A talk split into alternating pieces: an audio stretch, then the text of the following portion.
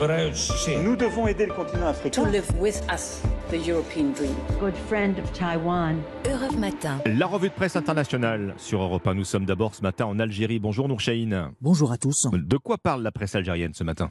De ce qui est devenu l'affaire Amira Bouraoui, cette militante politique qui a quitté l'Algérie en passant clandestinement par la Tunisie. Réfugiée en France, les autorités algériennes soupçonnent des services français d'être derrière son exfiltration. Ce mot est repris d'ailleurs par toute la presse. Aujourd'hui, les journaux font le bilan de cette affaire. Nouvelle brouille entre Alger et Paris, titre le jeune indépendant, qui précise que le président Tebboune a rappelé l'ambassadeur d'Algérie en France. Pour le quotidien arabophone et Cholour, le dossier mémoriel et la visite du président Tebboune à Paris prévue en mai prochain sont au cœur du cyclone pour dire que l'affaire Bouraoui a pris côté algérien en tout cas des proportions inattendues, voire inquiétantes. C'est d'ailleurs l'affaire qui a tout gâché, estime l'expression. Pour sa part, Elouatan se montre plus mesuré en rappelant qu'entre l'Algérie et la France, les relations sont certes tumultueuses, mais qu'elles passent autant par des périodes de crise que par des périodes d'embellie.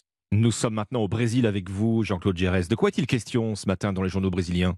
Du bilan de la visite du président Lula aux États-Unis, le site Géon relève que si les deux hommes ont montré une belle entente, Joe Biden a déçu son homologue sur le montant de l'aide allouée à la défense de l'Amazonie, une préoccupation pourtant commune aux deux hommes. La Folia di San Paolo évoque une subvention de 50 millions de dollars, bien inférieure aux attentes brésiliennes.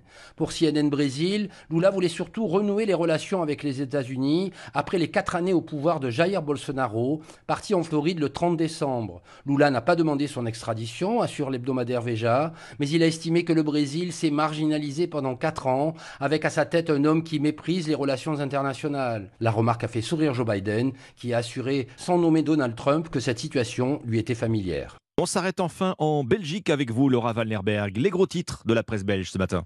L'exposition Vermeer bat déjà un record de vente, c'est le titre du journal de Télégraphe, plus de 200 000 billets vendus. Au total, 28 peintures du maître du XVIIe siècle sont réunies à Amsterdam, la plus grande exposition jamais réalisée, une première pour le Rijksmuseum, commente de Télégraphe. Tout est dans le détail, dit de son côté le journal de Volkskrant, l'éclaterne d'une perle ou encore les lèvres moites de la jeune fille à la perle, peut-on lire dans le quotidien. L'humanisme global capturé dans un petit cadre, Vermeer ne déçoit pas, résume-t-il. Seul inconvénient, note le journal Trow, le peu d'informations sur le rôle de toutes ces femmes peintes. Les œuvres sont présentées de manière intemporelle, or le culte de Vermeer est moderne et tout sauf intemporel, rappelle le quotidien. Merci Laura merci à nos correspondants.